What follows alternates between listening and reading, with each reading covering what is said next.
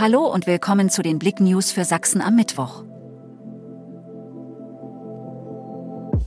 110.000 Euro, hohe DFB-Strafe Thema beim Veilchen-Stammtisch. FCE-Cheftrainer Pavel Dotschew und Sportgeschäftsführer Matthias Heidrich haben sich am Dienstagabend den Fragen beim Veilchen-Fanstammtisch der Äquator-Veilchen und der Firma SKS Kontakttechnik GmbH aus Niederdorf gestellt. Komplettiert wurde das Podium im Anker in Oelsnitz, Erzgebirge durch Vorstandsmitglied Robert Scholz, Mittelfeldspieler Sam Schreck und Linksaußen Marvin Stefaniak. Thematisch ging es einmal quer über den Rasen. Ein hundertster Schwartenberglauf steht an.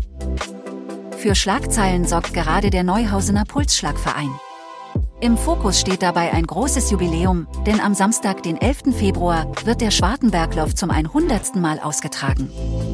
Quasi als Geschenk zu diesem runden Geburtstag hat der Verein die Sachsenmeisterschaft erhalten, die drei Tage lang Skilangläufer aus zahlreichen Vereinen in die Loipe locken wird. Grüner Komet. So kann man C 2022 E3 heute Nacht entdecken. Der grüne Komet C 2022 E3 nähert er sich dem Planeten Mars.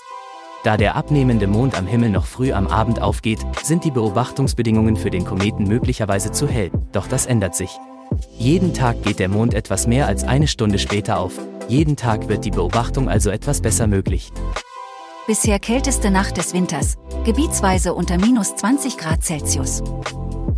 Eines der bekanntesten kalte Löcher Sachsens, der Marienberg-Ortsteil Kühnheide, knackte in der Nacht zum Mittwoch erneut die minus 20 Grad Marke.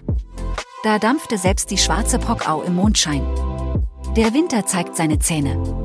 Nach den Schneefällen sorgt ein Hochdruckgebiet für klare Nächte.